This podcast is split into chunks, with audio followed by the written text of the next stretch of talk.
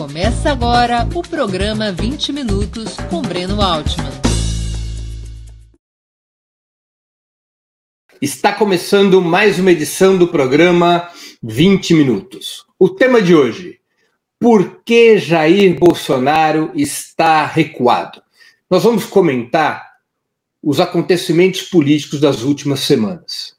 Desde a prisão de Queiroz, Bolsonaro adotou uma tática paz e amor.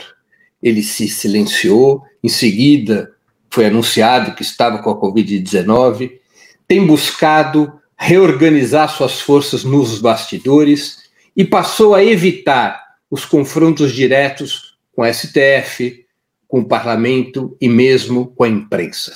O que está por trás desta manobra de Bolsonaro? Qual é o seu objetivo? Acabou suas, seus flertes com o autogolpe? Para onde caminha esta política de Bolsonaro? Por que Jair Bolsonaro está recuado? Esse é um traço da atual situação política. Bolsonaro, depois de semanas seguidas de enfrentamento contra o STF, contra o parlamento, de mobilização da sua base social, de conflitos intermitentes com vários veículos de comunicação, depois de um período no qual ele buscou esticar a corda na lógica de concluir a transição do regime democrático liberal da Constituição de 88 para um Estado policial, depois deste período de tensão, Bolsonaro recuou. Alguns dizem que ele agora é o Jair Bolsonaro, paz e amor. É necessário discutir as razões desse movimento defensivo de Bolsonaro e também as hipóteses de como ele pretende continuar sua operação política. É fato que Bolsonaro sofreu vários reveses. Reveses esses que o levaram a uma situação de isolamento e desgaste, e até mesmo a uma situação de perigo. Bolsonaro apostou numa estratégia de máxima tensão, de tentar naturalizar, de tentar criar as condições para um eventual autogolpe. Não que esse autogolpe já estivesse em curso, não há nenhum elemento probatório ou indício de que já estivéssemos numa operação golpista. Mas havia, estava em curso uma estratégia de aproximações sucessivas como um dia já disse o general Hamilton Mourão, ou seja, de naturalizar a linguagem e os movimentos do neofascismo, de criar no país uma situação de tensão, de encurralar as instituições da democracia liberal, de intimidar a esquerda, de gerar circunstâncias que preparassem, ainda que a médio prazo, as possibilidades para um eventual autogolpe. No entanto, este tensionamento conduzido por Bolsonaro enfrentou obstáculos e obstáculos importantes. Primeiro, a oposição de direita, que tem força no parlamento e também no STF, colocou um anteparo às manobras de Bolsonaro. Houve uma certa reação do STF e também do parlamento tentando delimitar tentando constranger os movimentos de Bolsonaro, ameaçando Bolsonaro, no caso de continuidade dessas suas operações, com processos crime no STF e com processo de impeachment no parlamento. Houve um momento em que a oposição de direita demarcou a linha que Bolsonaro não poderia ir para o autogolpe sob o risco dessas instituições controladas pela direita liberal, ou sob forte influência da direita liberal, neoliberal, dessas instituições reagirem contra Bolsonaro. Isso foi um sinal importante recebido pela ultradireita. Talvez esses sinais fossem insuficientes para paralisar a ofensiva de Bolsonaro, mas a estes sinais se agregaram outros. A prisão de Queiroz foi o mais importante. A prisão de Fabrício Queiroz criou para o clã Bolsonaro um problema político grave, porque contamina os filhos, em especial o senador Flávio Bolsonaro, e pode chegar no pai. é um fator de desestabilização e desgaste e leva perigo ao governo de Jair Bolsonaro. Foi um sinal também relevante na situação política que vivia e vive ainda o atual presidente da República. Terceiro, Bolsonaro, embora mantendo 30% de apoio na sociedade, vinha se isolando, vinha se constituindo uma maioria na opinião pública contra o seu governo. Aquela equação política na qual Bolsonaro se apoiou em 2018 e 2019 vinha se desmanchando. Que equação era essa? Era uma equação de três terças partes. Um terço do eleitorado caminhava com a ultradireita. Um terço do eleitorado caminhava com a esquerda.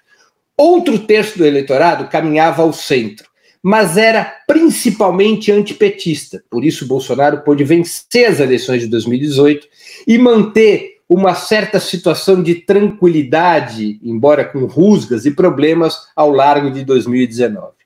Esse terço ao centro, após a pandemia, após o início da pandemia e com a política contra o isolamento social de Bolsonaro, com a sua irresponsabilidade, com o seu cálculo político eleitoral no trato da pandemia, esse terço ao centro foi progressivamente se deslocando de uma posição principalmente antipetista para uma posição antibolsonarista. E isso desconstituiu a equação política de Jair Bolsonaro. De poder contar com o antipetismo para formar a maioria, ele passou a ver o antipetismo ser substituído pelo antibolsonarismo, em particular nas camadas médias, o que deixou numa situação bastante desagradável, bastante complicada, com reflexos nas pesquisas de opinião pública. Também Bolsonaro foi assistindo o disparo dos números da pandemia e as dificuldades econômicas crescentes. Neste cenário, Bolsonaro chegou à conclusão, aparentemente, de que era hora de recuar. E recuar para se aproveitar das fragilidades da oposição ao seu governo. Bolsonaro recua para tentar recompor seu pacto parlamentar, aproveitando-se de uma oposição de direita que deixa claro não querer seu impeachment, apesar de ter erguido a voz num certo momento contra os arroubos autoritários de Bolsonaro. Ciente de que a oposição de direita não pretende atacar-lhe de verdade, Bolsonaro aceitou conversar e repactuar. Primeiro com o Centrão, tentando atrair esses partidos mais fisiológicos da direita para sua base social, para proteger-lhe, para retirar a possibilidade de impeachment. Em seguida, começou a dialogar com a própria oposição de direita, o que inclui o presidente da Câmara, Rodrigo Maia, e também o presidente do Senado, tentando recompor uma agenda parlamentar ao redor daquilo que unifica o bolsonarismo com a oposição de direita, que é o projeto neoliberal e as reformas tramadas por Paulo Guedes nesta orientação da política econômica há efetivamente em curso um diálogo entre Bolsonaro e a oposição de direita, que alguns imaginavam contar para uma tal de frente ampla contra Bolsonaro. A oposição de direita, em função do recuo de Bolsonaro, sentou-se à mesa com o presidente e está negociando. Nós poupamos o seu pescoço, desde que você fique tranquilo e aceitamos votar as reformas propostas por Paulo Guedes, que é do interesse das mesmas frações de classe que tanto vocês do bolsonarismo quanto nós da oposição de direita representamos. Esse é mais ou menos, esse é mais ou menos o diálogo, ficcionalmente, figurativamente, o diálogo que se estabeleceu.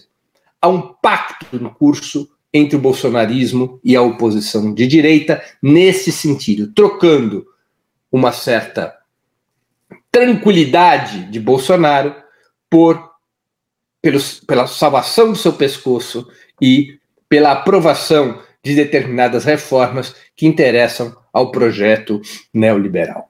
Bolsonaro também faz um cálculo de médio prazo. Ele tem algumas batalhas importantes para poder recompor sua força institucional. Eu vou citar duas delas. No dia 31 de outubro, termina o mandato de Celso de Mello no STF. O decano compulsoriamente se aposenta, porque no dia 1 de novembro chega aos 75 anos. Bolsonaro tem que propor um novo, o nome de um novo ministro para o STF. Ele quer ver esse nome aprovado, porque isso pode alterar, a, ajudar a começar a alterar a correlação de forças no STF a seu favor. Esse nome tem que ser aprovado pelo Senado. Portanto, Bolsonaro não pode estar em rusgas muito tensas com o Senado nesse momento, porque ele precisará de votos para aprovar um nome que seja indicado por ele. Essa é uma batalha importante para recompor forças institucionais. Há uma segunda batalha, que é a renovação das presidências da Câmara e do Senado. Embora haja uma manobra que permitisse a Rodrigo Maia e a Davi Alcolumbre se reelegerem, há uma manobra em curso especialmente na Câmara, é pouco provável que essa manobra seja aprovada, e mesmo que seja aprovada, ela pode ter problemas no STF. Em não, em não sendo aprovada a reeleição de Rodrigo Maia, Bolsonaro busca articular com o Centrão um nome na presidência da Câmara que lhe seja mais favorável, com isso neutralizando a oposição de direita. Para poder fazer essa manobra parlamentar, Bolsonaro tampouco pode esticar demasiadamente a corda com os parlamentares. Ele precisa compor uma maioria favorável a um nome que a partir da aliança entre a extrema-direita e o centrão possa ter competitividade. Então, essa é uma segunda batalha importante para Jair Bolsonaro. Jair Bolsonaro também calcula, por fim, que pode lhe ser favorável, ao, na opinião pública, o desenvolvimento da pandemia. Vejam só o cálculo que ele faz. Neste momento, depois de 120 dias de quarentena frouxa, mas de dificuldades econômicas reais provocadas pela paralisação da economia, queda de renda, desemprego. Nesse cenário, o desespero em relação aos temas econômicos vai suplantando o medo com o novo coronavírus. Nessa situação, Bolsonaro consegue capitalizar certas medidas que vieram do parlamento, mas que o governo tem como alardear como conquistas ou como iniciativas suas. É o caso da renda emergencial de 600 reais.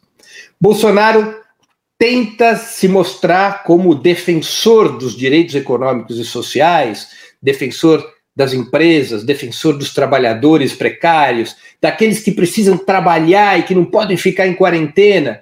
Cálculo esse que ele fez desde o início, ao contrapor a economia contra a saúde pública.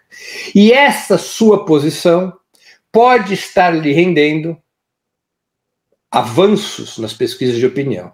Aparentemente, ele parou de cair.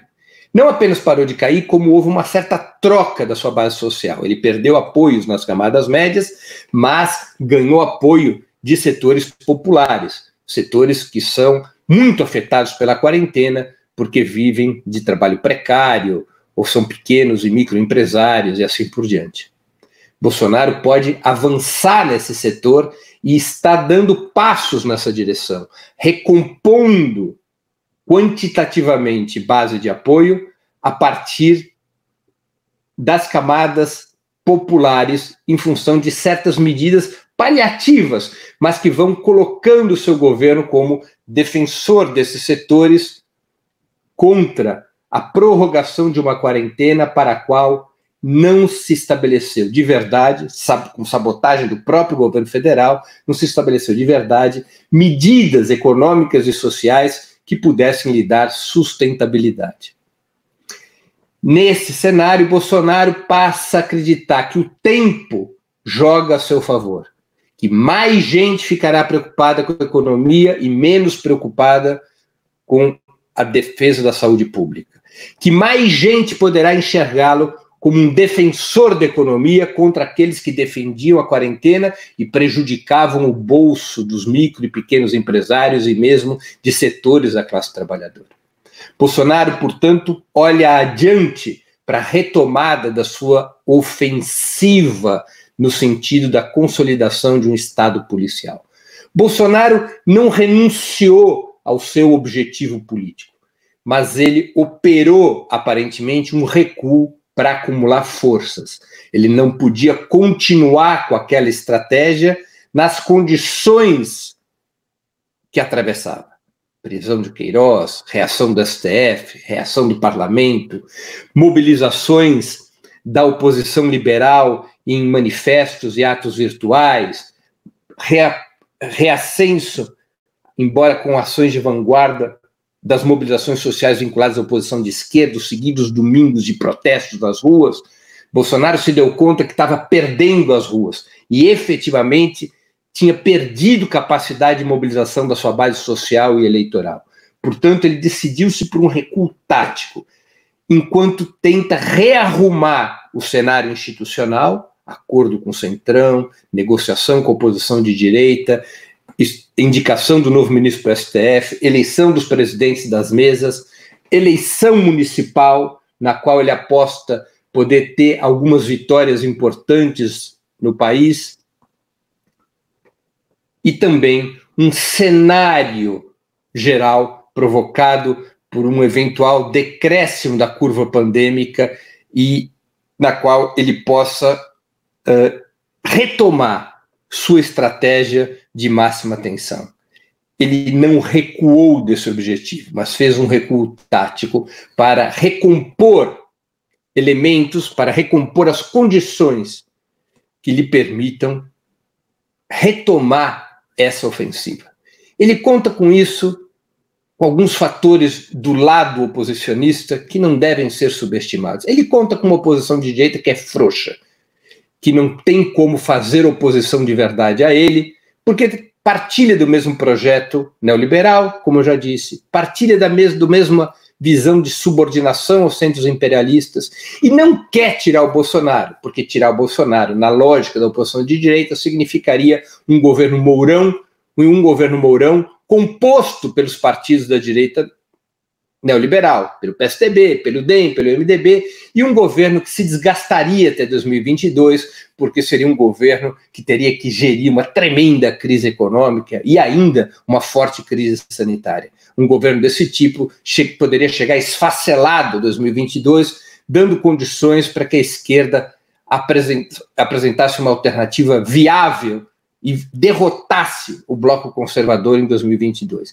A oposição de direita também não quer apostar no impeachment, porque teme que a mobilização social própria de processos de impeachment acabe fazendo com que a esquerda volte ao centro da luta política, pela força do protesto, fazendo com que o bloco conservador volte a correr riscos de uma alternativa de esquerda prevalecer na sucessão de Bolsonaro. Diante de uma oposição de direita assim frouxa, Bolsonaro sabe que pode negociar recuos, que pode negociar pactos, que pode ir conduzindo a situação política até um momento em que se considere com a musculatura recuperada para novas investidas autoritárias. Bolsonaro também conta com uma certa divisão do campo de esquerda, além do fato da esquerda viver ainda um período de reorganização e de retomada da sua capacidade de mobilização. Bolsonaro assiste, provavelmente com satisfação, um pedaço do campo popular, aquilo que se chama de centro-esquerda, oscilar para o centro, adotando uma política muitas vezes antipetista, uma política de separação em relação à esquerda, flertando com a oposição de direita, até mesmo votando em certas medidas apresentadas pelo governo Bolsonaro, né? como foi o caso da privatização da água. Setores do PDT e do PSB votaram com Bolsonaro, em outras medidas também o fizeram. E, se, e esses setores do campo popular, da chamada, repito, centro-esquerda, também parecem estar dispostos ou pareciam até há pouco, estarem dispostos a operar a oposição contra Bolsonaro sob a batuta da oposição de direita, ou seja, enfrentar Bolsonaro de forma moderada, sem exigir sua saída, sem reivindicar a antecipação das eleições presidenciais e assim por diante. Dizer, Bolsonaro conta, portanto, com uma certa fraqueza da oposição de esquerda e a tibieza, a frouxidão da oposição de direita para poder manobrar nesse tabuleiro. O que importa, como conclusão, é compreendermos que Bolsonaro recuou taticamente. Ele não alterou a sua estratégia de tensão no rumo de um Estado policial. Não alterou sua estratégia de perfil bonapartista, mas fez um giro tático para poder reorganizar suas forças institucionais e seu equilíbrio na opinião pública. Bolsonaro pode manobrar nesse sentido porque a oposição de direita lhe dá condições para isso, na medida em que não está efetivamente disposta a acabar com seu governo e a fazer um pacto de reconstrução democrática do país. A oposição de direita faz parte do bloco conservador, é cúmplice do projeto neoliberal e sua resistência a Bolsonaro é muito circunscrita a deter, a controlar seus arroubos mais autoritários. Portanto, isso dá margem de manobra a Bolsonaro. A única possibilidade real e concreta de bloquear essas manobras de Bolsonaro, de levar o seu governo às cordas, está nas mãos da oposição de esquerda. Se a oposição de esquerda, a partir de um claro programa de ruptura com o neoliberalismo e de defesa de uma nova democracia, se a oposição de esquerda conseguisse unificar, atrair os setores de centro-esquerda, atrair os sindicatos, os movimentos populares, os novos coletivos e constituir nas redes e nas ruas uma força social capaz de enfrentar Bolsonaro. Esse é um cenário difícil, mas não é um cenário improvável, porque a crise econômica se aprofunda, a crise da saúde pública também. O Brasil vai se aproximar rapidamente das 100 mil mortes. O Brasil se aproxima da catástrofe, de um colapso de grande porte, e o povo vai lutar. Se a oposição de esquerda for capaz de lutar junto com o povo, de incentivar e animar e unificar essa luta, é possível que a participação popular, que a mobilização popular mude esse cenário, paralise as manobras de Bolsonaro e efetivamente o coloque no canto do ringue, abrindo as possibilidades de uma alternativa democrática e popular para o nosso país. Encerro assim a exposição de hoje. O nosso programa foi Por que Bolsonaro está recuado? Para assistir novamente esse programa e a outras edições dos programas 20 Minutos, se inscreva no canal do Opera Mundi no YouTube. Curta e compartilhe nossos vídeos. Deixe seus comentários. O jornalismo de Opera Mundi é mantido com o seu apoio. Faça uma assinatura solidária em www.operamundi.com.br. Com um pequeno valor mensal, você nos ajuda no desenvolvimento de um jornalismo independente e de qualidade. Obrigado pela audiência e até a próxima.